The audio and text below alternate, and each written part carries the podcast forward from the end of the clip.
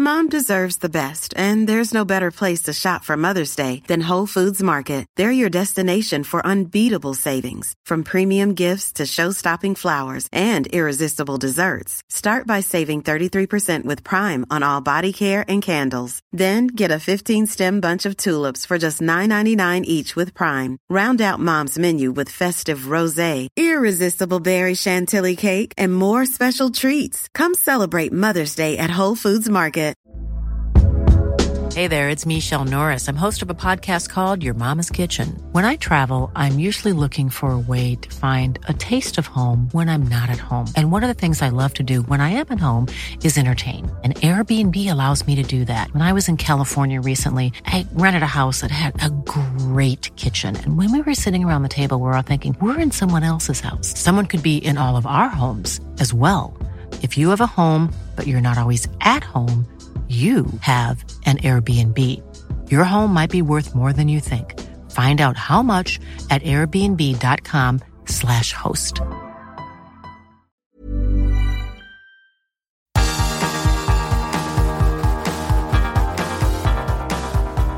Universo Premier, tu podcast de la Premier League.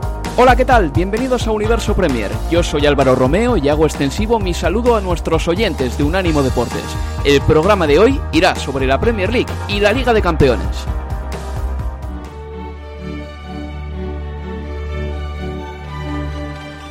Shotta's round him, and Shotta's going to finish it for the hat trick, and he does, and it's 5 0 to Liverpool. Manchester City 3, Olympiacos nil. Cancelo on as a substitute has curled one Werner in. slams it into the left-hand corner. A brilliant penalty from Werner. He scores for Başakşehir. Demba Ba with his first goal of the season. Así sonaban los goles de la tercera jornada de la Liga de Campeones. En mi opinión, ahora mismo en esta situación en la que el fútbol está yendo de manera tan atropellada, además está habiendo contagios en todos los equipos, eh, no en vano no hay más que mirar, por ejemplo, cómo han quedado las plantillas de Shakhtar Donetsk en la primera jornada, la del Dinamo de Kiev en la tercera jornada, ahora que tenemos futbolistas que se están contagiando, tripulaciones que a veces eh, se enteran a mitad de viaje eh, que no van a poder jugar o no, no, van a poder viajar, ahora que tenemos un calendario tan congestionado, para mí lo más importante es sacar los resultados adelante, sea como sea, y luego ya cuando se llega a febrero y se reanude la Liga de Campeones tras eh, los dos meses de parón de la competición, pues a partir de ahí hablamos y vemos cómo están los equipos. Y como creo que esa tiene que ser la máxima que tienen que seguir todos los equipos, diría que los conjuntos ingleses están bastante bien posicionados. Era fundamental obtener resultados en este periodo que comprendía cuatro jornadas de Premier League y tres de Liga de Campeones. Ya la semana que viene nos iremos al parón por fútbol internacional y ahora mismo todos los equipos de la Premier estarían clasificados para em, los octavos de final de la Champions, aunque es verdad que también en Manchester United se ha complicado la vida. A mi lado tengo para analizar la Liga de Campeones a Leo Bachanian. Después entrará en el programa también Manuel Sánchez, que ha tenido un pequeño contratiempo. Y Leo, antes de nada, me gustaría preguntarte qué sensación te ha dejado eh, las primeras tres jornadas de la Champions, porque estamos viendo a varios favoritos eh, que están desmarcándose ya muy rápidamente, como por ejemplo el Bayern de Múnich, y algún otro histórico como el Real Madrid o como el Inter de Milán, que están penando y están sufriendo para mantener el eh, ritmo que les están imponiendo otros conjuntos. Sí, absolutamente. ¿Qué tal, Álvaro? Este, una, una Champions también con distintas eh, velocidades, sin lugar a duda, el que marca el pulso, el que marca el ritmo, y no es de esta temporada de Champions de Europa, digo, es el, es el Bayern Múnich, otra vez excelso, en ese 2-6 ante el, ante el Salzburgo, eh, allí cerquita de- del Bayern Múnich, en estas distintas velocidades, obviamente se puede incluir al, al Liverpool, no tanto quizás a partir de lo que le hemos visto en estas tres jornadas, pero sí eh, de lo que sabemos que puede ser un Liverpool jugando al, al 100% y más allá de que venga de, ganar 0-5 entre semana y ante un rival como el Atalanta al que tanto hemos elogiado no, no hace mucho. Eh, después sí, en, en general es verdad lo, lo que marcás, grandes equipos como, como el Madrid, que uno no termina todavía de, de saber bien eh, para qué está, pero al que no imagino de todas formas en momentos definitorios de, de esta Champions League, un Manchester City que ha iniciado con el pie derecho, pero un Manchester City al que deberemos juzgar de cuartos de final en adelante, porque ese tiene que ser el, el parámetro para el conjunto de, de Guardiola. Lo del Chelsea viene siendo muy bueno en este arranque, digo, por repasar sobre todo los equipos de, de Premier, un eh, comienzo seguro, tranquilizador de los resultados y también desde el juego para el conjunto de, de Lampard, que de hecho comienza a cimentar esta buena senda de cinco partidos sin que le conviertan goles, por ejemplo, en aquel partido ante el Sevilla, en ese 0 a 0 de hace dos semanas atrás, cuando venía de un partido de resultado 3 a 3 en Stamford Bridge ante el Southampton. Lo del eh, Manchester United había sido muy bueno en ese comienzo ante el PSG y la goleada ante el Leipzig, pero es un paso atrás enorme la derrota en, eh, en Turquía y de la forma en la que terminó capitulando el conjunto de, de Ole Gunnar Solskjaer. Yo creo que aún así terminará pasando de, ronda y veremos entre el Leipzig y el PSG quién terminará quedando en el camino, pero creo que en líneas generales para los equipos ingleses es muy positivo estas tres primeras eh, jornadas y en cuanto a lo general, lo que te digo, una Champions de distintas velocidades en la que se destacan sin lugar a duda el Bayern Múnich más que nadie y un poquito por debajo el Liverpool de Klopp.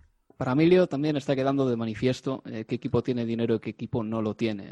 Hay narrativas, por ejemplo, que ya no se cumplen. Evidentemente estamos en un año de pandemia y si te vas a jugar al Pireo en Atenas, eh, ya no existe eso de la caldera a presión en la que te vas a meter si vas a jugar allí, pero yo creo que llevábamos ya mucho tiempo eh, viviendo más de un ensueño o de leyendas del pasado que de la realidad que, nos eh, circunda actualmente. De hecho, es que yo creo que hace mucho tiempo ya que no se da una sorpresa en la fase de grupos. Quizá este año en el grupo del Real Madrid se vaya a dar una, pero es que creo que ese grupo es puñeterísimo y que no se ha hablado lo suficientemente de ello, porque están el Gladbach, el Shakhtar Donetsk, el Real Madrid y el Inter de Milán. Pero en general las sorpresas en esta fase de grupo apenas se dan. Eh, mira, entre 1980 y el año 2000 ganaron la Liga de Campeones clubes de nueve países diferentes. Desde el año 2000 hasta el año 2020 han ganado la Champions conjuntos de cinco países distintos. El único intruso entre las grandes ligas es el Oporto de José Mourinho. Quiero decir, hay una gentrificación del fútbol, una Mm, un viraje hacia el oeste de Europa que se ha quedado aquí. Los equipos del este realmente poco pintan ahora mismo y con la salvedad de algún equipo que trata de pujar fuerte para meterse entre los mejores, como puede ser, por ejemplo, el Salzburgo, raro va a ser que tengamos alguna sorpresa en la Liga de Campeones. Y es curioso porque eh, el dominio del oeste en el fútbol ha llegado precisamente después de la caída del telón de acero, ¿no? que se suponía que iba a haber como una especie más de riqueza o de igualdad en los equipos llegados del este, pero no ha sido así. Sí, además, si, si las hubieran, las sorpresas son, son puntuales. Digo, en alguna fecha de las seis que dura las jornadas de, grupos, en alguna de las fechas es un resultado puntual, pero no en general, no resultados que vayan a cambiar lo que uno puede llegar a predecir en la previa de esos, de esos grupos. Digo, porque el Shakhtar es más allá de, de que es un equipo serio y que le gane al Real Madrid de visitante, claro, es una sorpresa. Pero después eso no genera la confirmación de un Shakhtar Donetsk pensando en una fase en octavos de final. Digo, de hecho, perdió en casa después ahora 0-6 con el Borussia eh, Mönchengladbach. Eh, uno, o yo a priori pensaba algo más del Olympique de, de, Marsella, y no solo que es goleado por el City, aunque jugara en casa así en el, en el Velodrome y puede ser más atendible, sino que después va a Portugal y el Porto también le encaja a otros tres. Bueno, pues pronto iremos ya con el análisis de lo que han sido los partidos de los equipos ingleses. Antes de nada, les recuerdo los resultados. El Manchester City le ganó 3-0 al Olympiacos con, con, goles de Ferran Torres, Gabriel Jesús y Joao Cancelo. El eh, Liverpool le endosó una manita a domicilio al Atalanta, un hat-trick de Diogo Jota, goles también de Mohamed Salah, de Sadio Mané. El Chelsea le ganó 3 a 0 al Gang con dos goles de penalti de Timo Werner y uno de Tammy Abraham. Y el Estambul Basak Shehir le ganó 2 a 1 al Manchester United con goles de Dembaba y de Discha. Marcial en el 43 reducía eh, las distancias, pero no fue suficiente para ni siquiera empatar ese partido. Una pausa y continuamos aquí en Universo Premier. Universo Premier, tu podcast de la Premier League.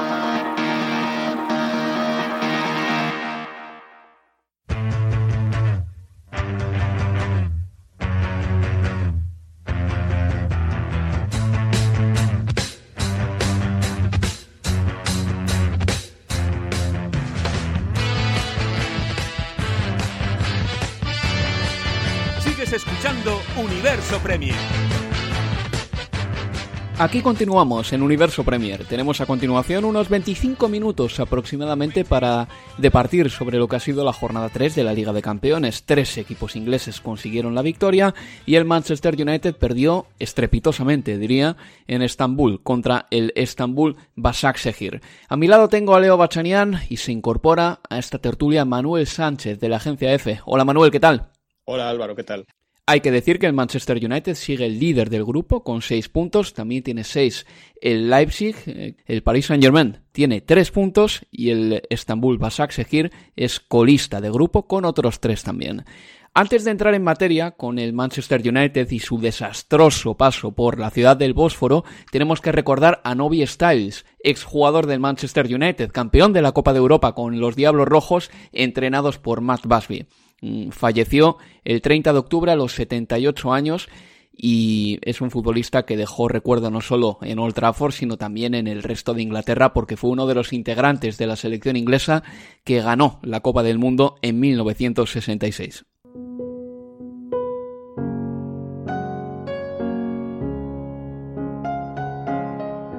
Everybody sometime in life, whether it be a cup final or whether it be a tournament or whether it be in life generally over a period of time, want to have around them a Nobby Styles.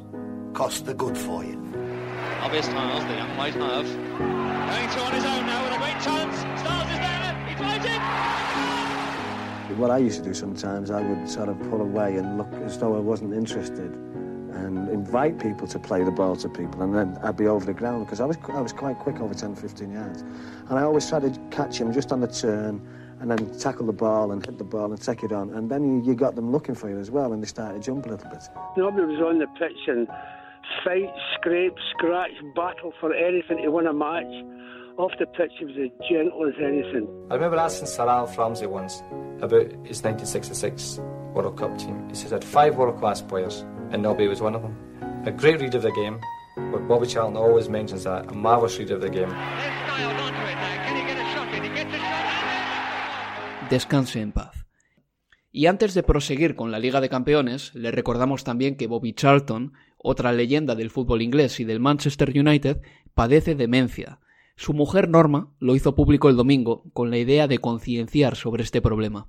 El hermano de Bobby Charlton, Jack, murió de esa misma causa, y es que de hecho ha habido ya cinco casos de demencia en esa selección inglesa de 1966, lo que debería obligarnos a prestar atención a todos los estudios que relacionan demencia y pérdida de memoria con los golpes en la cabeza en el contexto de un partido de fútbol. Y ahora sí, vamos ya con el partido. Estambul Basaksehir 2, Manchester United 1. Los Diablos Rojos perdían su primer partido oficial en campo rival en nueve meses y medio. Y lo que más ha llamado la atención de ese partido, Manuel, ha sido la fotografía en el gol de Dembaba, que se quedaba absolutamente solo para correr desde el centro del campo y batir a Dean Henderson en una acción defensiva del Manchester United que clama al cielo. Inexplicable completamente porque era el minuto 9-10 de partido, era un córner a favor del, Manchester United. Además, ni siquiera fue un córner, no fue un que pegara un pelotazo el Manchester United, sacara un córner, despejar a los otros. Fue una jugada que tomó su tiempo, que sacaron el córner, llegó la pelota a la banda y cuando despejaron y Dembaba se quedó, se quedó solo contra, contra Dean Henderson y solo era Matic el único que corría, eh, la, imagen de, de, de, desastre, de que se había descuajeringado el equipo en, una jugada de estrategia, no siendo capaces de dejar a nadie que volviera y que, y que, y que, y que cerrara, que cerrara el, la defensa, no te digo dejar dos jugadores, pero por lo menos uno que pueda coger esa pelota, bueno, la imagen fue, fue lamentable para el, para el Manchester United. Surgieron los memes en internet, vimos la imagen de Demba va corriendo con Matic detrás y Gerard caído como cuando se resbaló en, eh, en Anfield y, el Manchester United perdió un partido que sinceramente creo que se, me, que se mereció perder porque tampoco hizo muchos méritos, más allá del... En el último minuto tuvo que sacar un defensa del Basaksehir una pelota sobre la línea de gol, pero tampoco hizo muchos más méritos para, para, para, para sacar más de, de este encuentro. Sí, así es. Eh, la única ocasión que tuvo el United clara en la segunda parte para empatar el partido fue esa eh, en la que Alexandru Epureanu despejó en línea de gol un remate. También Bruno Fernández lanzó un tiro libre, pero detuvo sin problemas el guardameta del Basak Segirleo. En esa última jugada que decía Manuel, esa de la fotografía de Dembaba con eh, Matic persiguiéndole con la lengua afuera, a mí lo que más me llama la atención es que Matic sea el hombre que se quede a cerrar, ¿no? Porque en el equipo en ese momento estaba un hombre como Aaron Wan Bisaka, que tiene muchísima más velocidad, es lateral, tampoco es tan bueno yendo arriba a balón parado como para rematar un córner y marcarlo. Eh, ¿Por qué se queda Nemanja Matic cerrando? Es que es como si en el Barcelona pones a cerrar, por ejemplo, a un futbolista como, como Sergio Busquets o como Gerard Piqué. Es que Matic mide 1,90 y no es excesivamente rápido. Y además, ¿qué hacía Matic allí? ¿Por qué se va tan adelante, 25 metros por delante de Dembaba? E-, es inexplicable realmente todo lo que ocurrió en esa secuencia de, ayer en el gol de, de Dembaba. Yo creo que noches como la de ayer le hacen mucho más daño al United que lo que fue, por ejemplo, el 1-6 ante el Tottenham Hotspur o, o la derrota ante el, ante el Palace. Fue una noche, sinceramente, negrísima la de, la de ayer.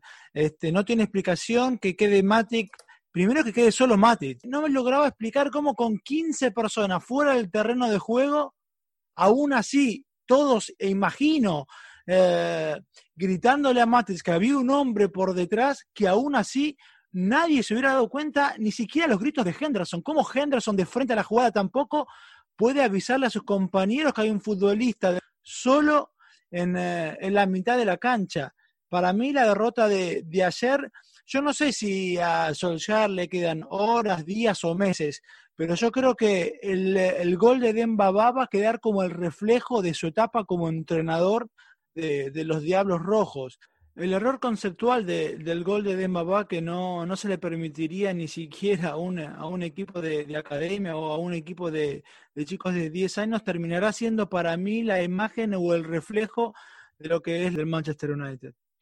Mm, a mí me parece que en eh, el eh, periodo de Ole Gunnar Solskjaer como entrenador del Manchester United, la inestabilidad ha sido lo que ha marcado esta era. Eh, y creo que el United con Solskjaer nunca ha estado muy mal. Por eso no han cesado al entrenador. Siempre, siempre ha encontrado el equipo el modo de ir poniendo gasas a las malas rachas y de aguarse la fiesta cuando venían bien dadas. se ha instalado en una irregularidad y nada lo ilustra mejor que sus rachas, tanto en casa como a domicilio. Eh, una contraposición de esas dos caras del Manchester United yo creo que nos puede permitir entender muy bien por qué Solskjaer se ha quedado en el equipo. En casa, el Manchester United se ha ido sin ganar mm, de sus cuatro primeros partidos de liga esta temporada. Es algo que no le pasaba desde 1972. Todavía no ha ganado en Old Trafford en liga esta temporada. Pero fuera, hasta la derrota en Estambul de este miércoles, el United encadenaba, entre todas las competiciones, 10 victorias seguidas en campo rival, que es también la mejor racha de toda su historia. Tan buena era su racha que su última derrota jugando como visitante databa del mes de enero y fue contra el Liverpool. Es decir, uno pone de repente en la balanza esto y se da cuenta de que lo de fuera compensa a lo de casa y que la clasificación para la Liga de Campeones de la pasada temporada en un sprint final muy bueno del Manchester United perdonó a Ole Gunnar Solskjaer, siempre encuentra la manera de salir adelante, de supervivir, pero el objetivo del Manchester United tiene que ser pelear por los títulos más altos, para empezar por el de la Premier League, que hace mucho tiempo que no lo gana, desde 2013. Sí, yo, yo Álvaro, estoy, estoy de acuerdo con, con eso y creo que lo mejor que le puede pasar al Manchester United, sinceramente, es que el equipo pierda el equipo pierda ahora otro partido, otros dos partidos y se ponga más en cuestión a Solskjaer y acaben firmando de verdad a Mauricio Pochettino, porque como pase más el tiempo, se lo acabe llevando otro equipo y el Manchester United se ve en la tesitura de volver a tirar de un parche como Solskjaer, se puede meter en problemas mayores de los que, de los que ya están ahora mismo. Pochettino está sin trabajo. El otro día apareció en la televisión británica y se hicieron las típicas bromas eh, con eh, Brendan Rogers de cuándo vas a volver a trabajar, te necesitamos, bueno, en fin, pero Pochettino de momento está ahí. Ahora mismo el entrenador del Manchester United es Ole Gunnar Solskjaer, para desgracia o para fortuna del United. A mí me parece que viene muy bien, y repito una vez más, porque esto ya lo he dicho con Leo alguna vez, eh, gente que venga de fuera, que vea la situación y que dé un bueno, que dé su impresión como paracaidista o recién llegado en el equipo, porque muchos que están en el Manchester United en esa plantilla se han acostumbrado a, a cierto nivel que no es suficiente. Pero Van de Beek, por ejemplo, el otro día, nada más terminar el partido en Estambul, dijo que necesitan mejorar, que el partido contra el Arsenal fue igual de malo y que contra el Everton el sábado tienen que dar un paso adelante. Y jugadores como Donny Van de Beek tienen que ser muy escuchados en el Manchester United, Leo. Sí, y fíjate que es el mismo futbolista que hizo quizás la mejor autocrítica en aquel debut con derrota 1-3 en Old Trafford ante el Crystal Palace. Vuelve a ser uh, Van de Beek el que termina dando el análisis propicio de la situación actual del, United. Ni siquiera el entrenador, que cada vez que va a conferencia de prensa es más casi un audio de autoayuda que un análisis eh, futbolístico. Bueno, pues este sábado el Manchester United se enfrentará al Everton en Goodison Park. El Everton está en mala racha, eh, está pasando por un periodo quizá de pequeñas dudas. Era inevitable tras un principio fantástico. En un momento dado tenía que llegar los malos resultados. Y lo dicho, en Goodison Park se va a poner a prueba la eficacia del Manchester United, que fuera de casa venían siendo muy buena hasta el partido de Estambul. Reitero una vez más que el Manchester United sigue el líder de su grupo con seis puntos, empatado a seis puntos con el Leipzig y que el Paris Saint-Germain y el Estambul Başakşehir tienen tres puntos cada uno. En este grupo no está nada decidido y el equipo que por el momento está metido en un mayor brete es el Paris Saint Germain. Para mí es clave el siguiente partido. Si el United se pone con nueve puntos, eh, si gana al Estambul en casa, va a poder afrontar los partidos contra el Leipzig y con el Paris Saint Germain con cierta tranquilidad y sobre todo con la posibilidad de especular y quién sabe si por ejemplo buscar el empate como manera de eliminar a sus rivales en la pelea por entrar en octavos de final de la Liga de Campeones. Hacemos una pausa y continuamos aquí en Universo Premier. Universo Premier, tu podcast de la Premier League.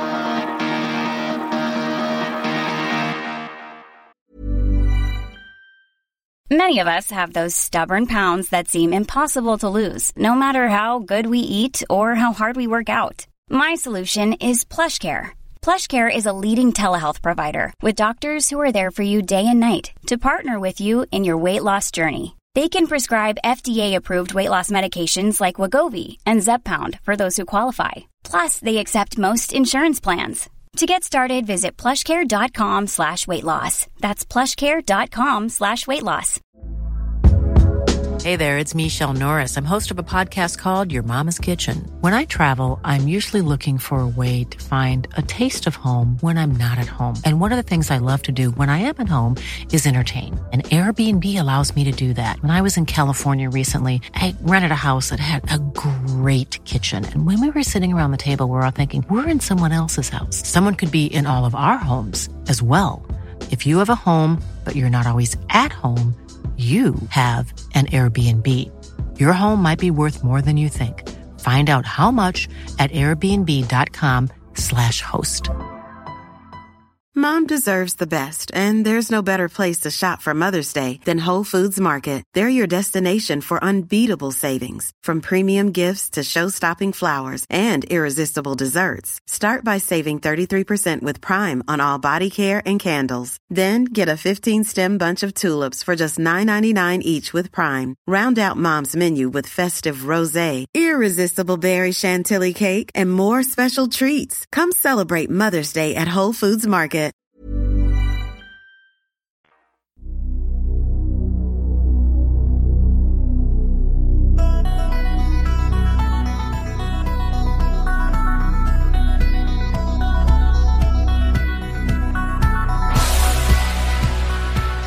En Universo Premier. Hemos hablado antes de los equipos que estaban en crisis. Bueno, en realidad es uno, el Manchester United. Nos preguntaba, por cierto, en arroba Estadio Premier, Reinhold Arce, qué le pasa al Manchester United, que no arranca. Bueno, eh, creo que hemos contestado bastante bien a esa pregunta.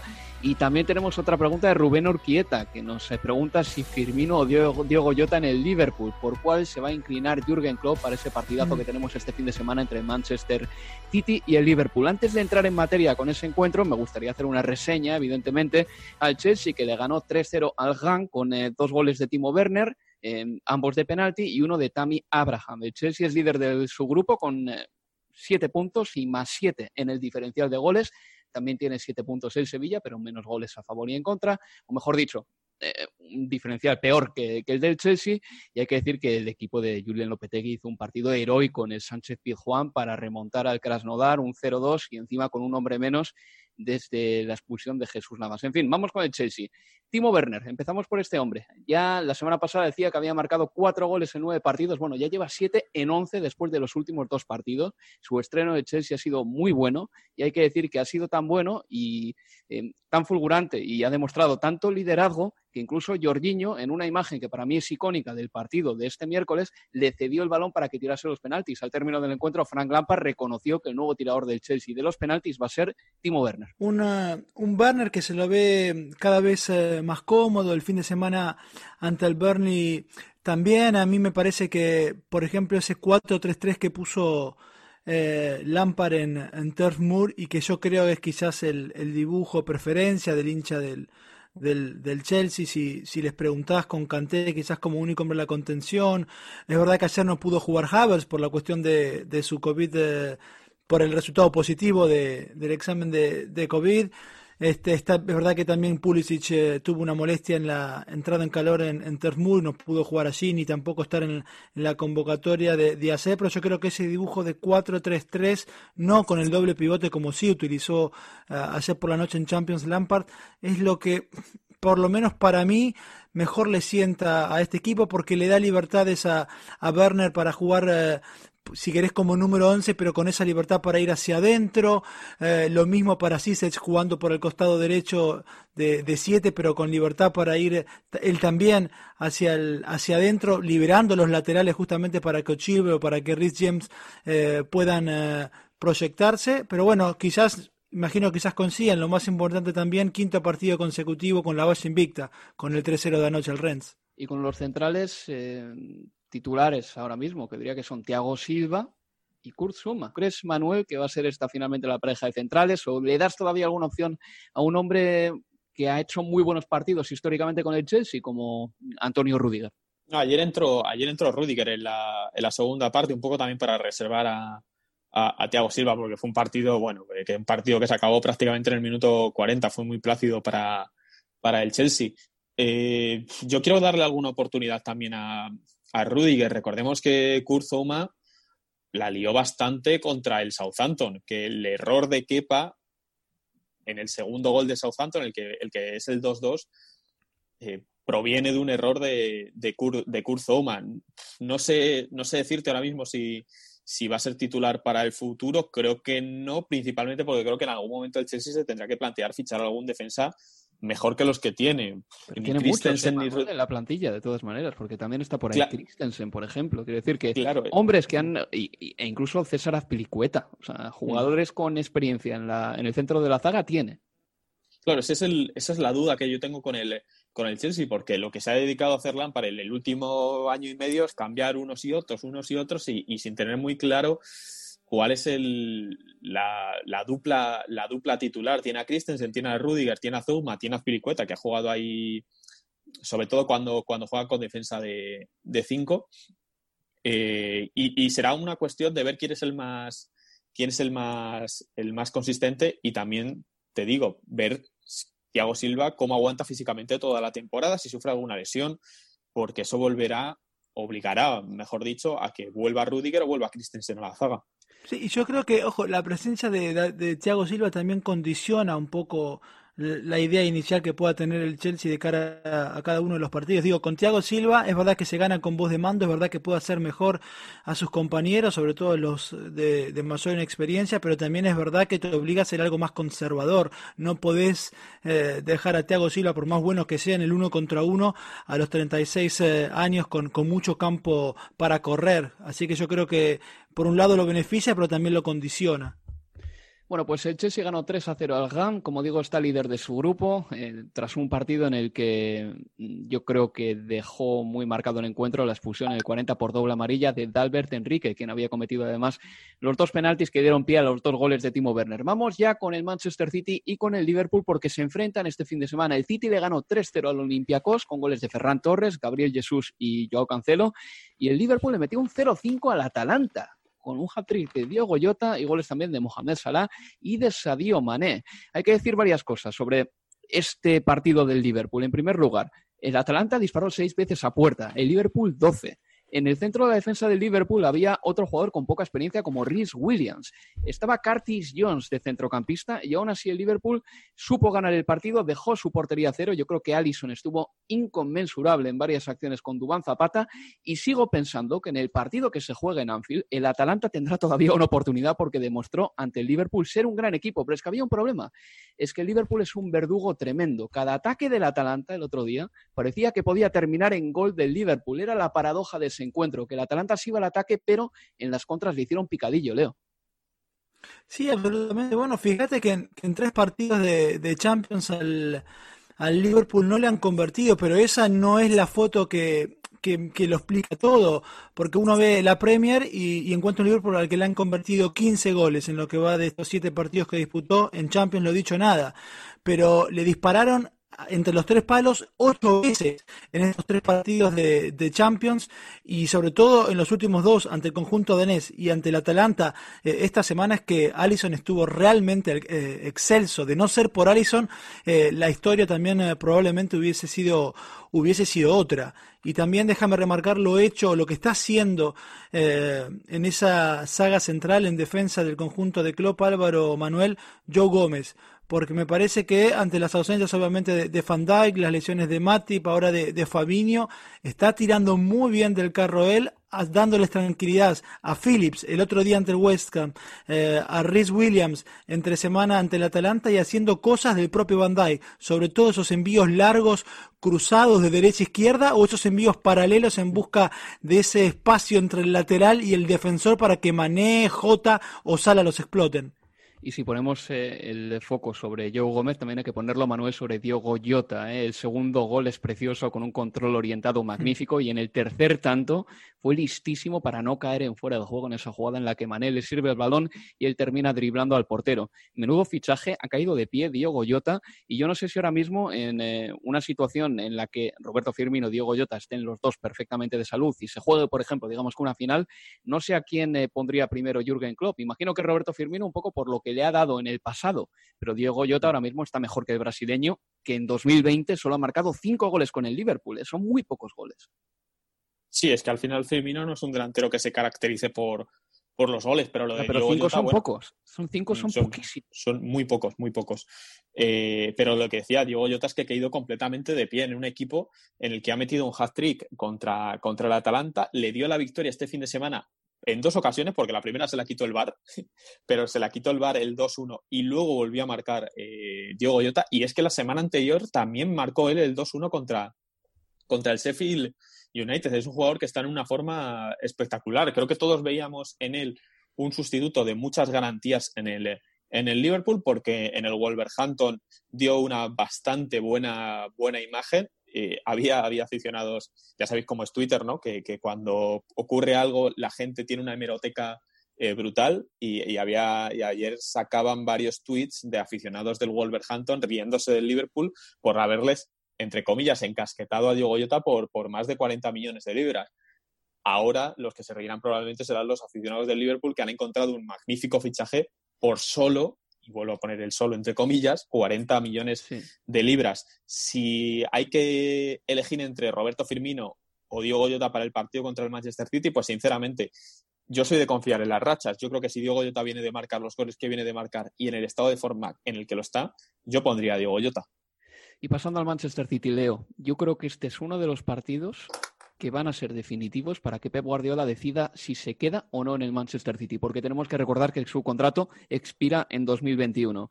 Pep Guardiola dijo en septiembre lo siguiente, me gustaría quedarme más tiempo, me gusta aquí, el Manchester City, me gusta donde estoy, pero tengo que sentir que merezco quedarme. Y yo creo que Pep Guardiola puede tener sus dudas de, acerca de cuánto más puede sacarle a esta plantilla, cuánto jugo le puede sacar este Manchester City. Y este partido contra el Liverpool creo que puede ser interesante para Guardiola para acercarse más a tomar una decisión definitiva o alejarse quizá definitivamente de esa extensión de contrato que se supone que el Manchester City le ofrecerá.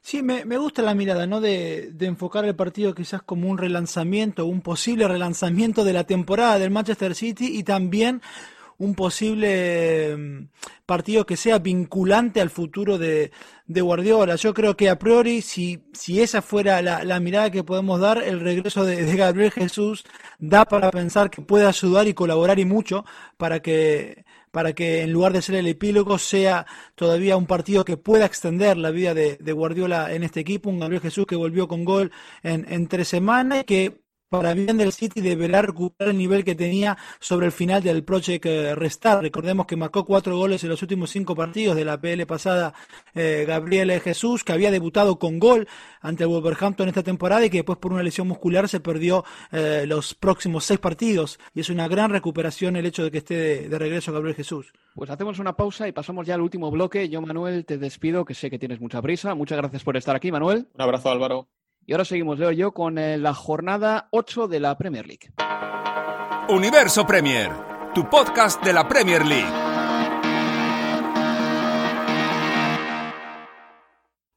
Este fin de semana en Estadio Premier emitiremos el Chelsea Sheffield United del sábado a las cinco y media de la tarde, hora de Inglaterra.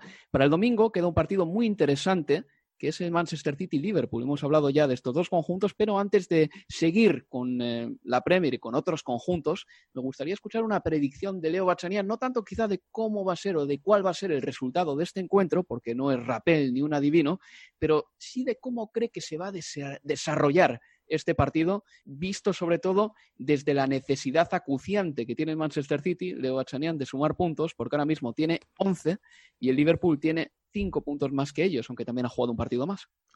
Sí, mira, cuando hablábamos de, la Champions y, el City, te, hablaba de la buena noticia del regreso de, de Gabriel Jesús Aún así, con ese buen regreso, que además contó con, con gol de, de Gabriel, del, del, ex hombre de, del Palmeiras, yo veo a Ferran Torres aún manteniendo su lugar en, en el 11 ante el Liverpool, porque un Gabriel Jesús al 100% físicamente, sí, obviamente hubiera sido, o creo yo, sería titular. Y, y del Liverpool también no nos preguntábamos, Diego Jota, Firmino, yo creo que va a jugar Firmino, eh, el hombre que más ha jugado en los cinco años con, uh, con Klopp como, como entrenador, pero imagino un encuentro en el que City va a intentar ahogar y ahogar en la salida al conjunto de Klopp.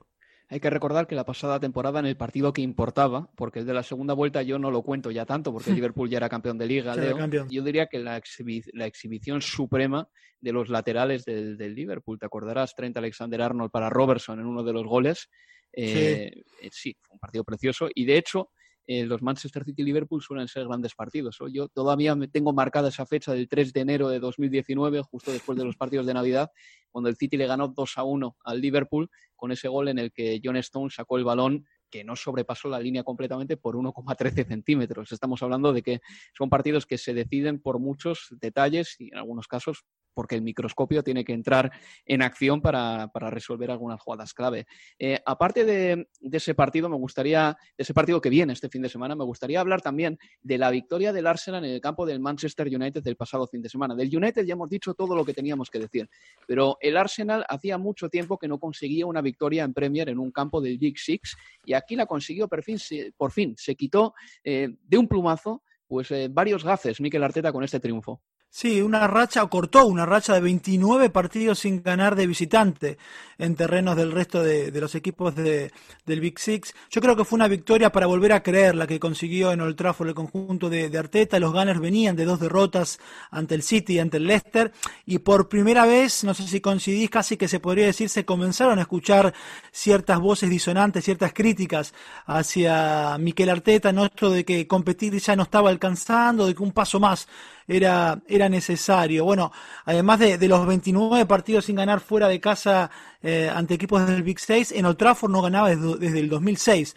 el, el, conjunto Gunner. Yo creo que sigue habiendo una deuda, eso sí, en ataque del conjunto de, de Arteta. Sigue siendo un equipo organizado, prolijo en las salidas del fondo, a ver, que cubre bien los espacios, pero que en ataque no tiene una gran imaginación realmente hasta acá. Después el trabajo en defensa es insoslayable.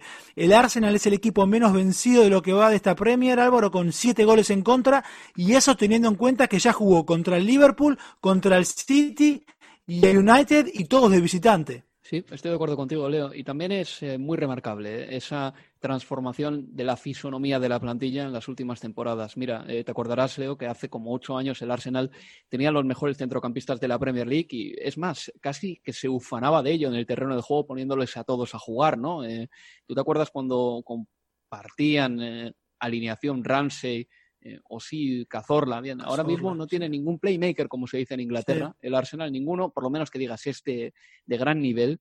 Y no sé, imagino que Thomas hasta cierto punto puede compensar un poquito esa falta de creatividad, pero tampoco es exactamente un jugador de ese perfil. Y creo que ahí Mikel Arteta sí que es verdad que está dejando a sus delanteros que se busquen mucho la vida y está tirando de velocidad ahí arriba sobre todo. Pero por el momento hay que decir una cosa, el Arsenal el año pasado no nos pareció un candidato a entrar en Liga de Campeones y este año creo, Leo, que sí que nos lo puede parecer. Sí, sí, en eso coincido. Me sigue pareciendo un candidato para estar en el top 4, no tengo duda. Y ya por concluir, bueno, hay que decir que el Leicester City es segundo después de ganarle al Leeds United 1-4. El Tottenham es tercero. Eh, buena temporada hasta el momento la de José Mourinho. En Europa League que no está tan bien, pero por lo menos en la Premier League está compitiendo arriba con los mejores. A ver si tenemos tiempo un día para hablar del Tottenham a fondo.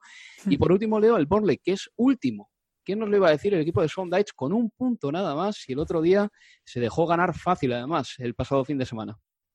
Sí, en la caída en casa, a ver, un punto de 18 posibles. De los tres equipos en la historia de la Premier que después de seis juegos disputados sumaban un solo punto, ocho de ellos terminaron en descenso. Y de esos tres equipos, solo cuatro alcanzaron los 40 puntos, Álvaro. Aunque bueno, a ver, la realidad igual es que la última vez que un equipo necesitó 40 puntos para confirmar su permanencia fue en la 2010-2011. Eh, está más que claro que ya no hace falta 40 eh, puntos, pero es un lugar en el que Burnley conoce o John Dyche conoce porque la 18-19 también en las primeras cinco jornadas no habían logrado sumar de, día 3 y el fantasma del descenso después no terminó asustando a nadie. Eso sí, creo que si finalmente el Burnley vende o si los dueños británicos venden el club en 200 millones de libras finalmente, imagino que en la ventana de invierno, allá por enero, deberán llegar refuerzos para evitar tener que pelear el descenso. Yo diría, Leo, que confío en el Burnley, eh, que esas variables que tú manejas son muy válidas también y que dependerá un poco de eh, a dónde vaya el proyecto del club y quién sea el propietario. Pero hay una cosa que puede ir en contra del Burnley y es el hecho de que el nivel general de toda la Premier League ha subido bastante y que los recién ascendidos son equipos bastante buenos. Y por ejemplo, te digo? un equipo como el Leeds, un equipo como el, eh, Aston Villa, que el año pasado eh, estuvo peleando por no descender, que estén tan arriba ahora, evidentemente obligan al Burnley a bajar posiciones y este año da la impresión de que va a haber menos equipos involucrados en la lucha por, eh, por evitar el descenso. En fin, que esto ha sido todo en Universo Premier y que nos quedamos sin tiempo. Leo Balsania, muchas gracias. ¿eh? Un abrazo. Y les recuerdo que este fin de semana nos podrán escuchar en ese partido entre el Chelsea y el Sheffield United. Se despide de todos ustedes Álvaro Romeo. Hasta la próxima, amigos. Adiós, adiós, adiós.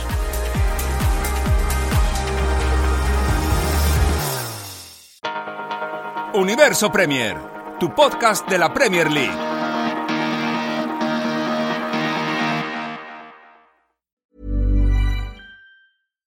Even when we're on a budget, we still deserve nice things.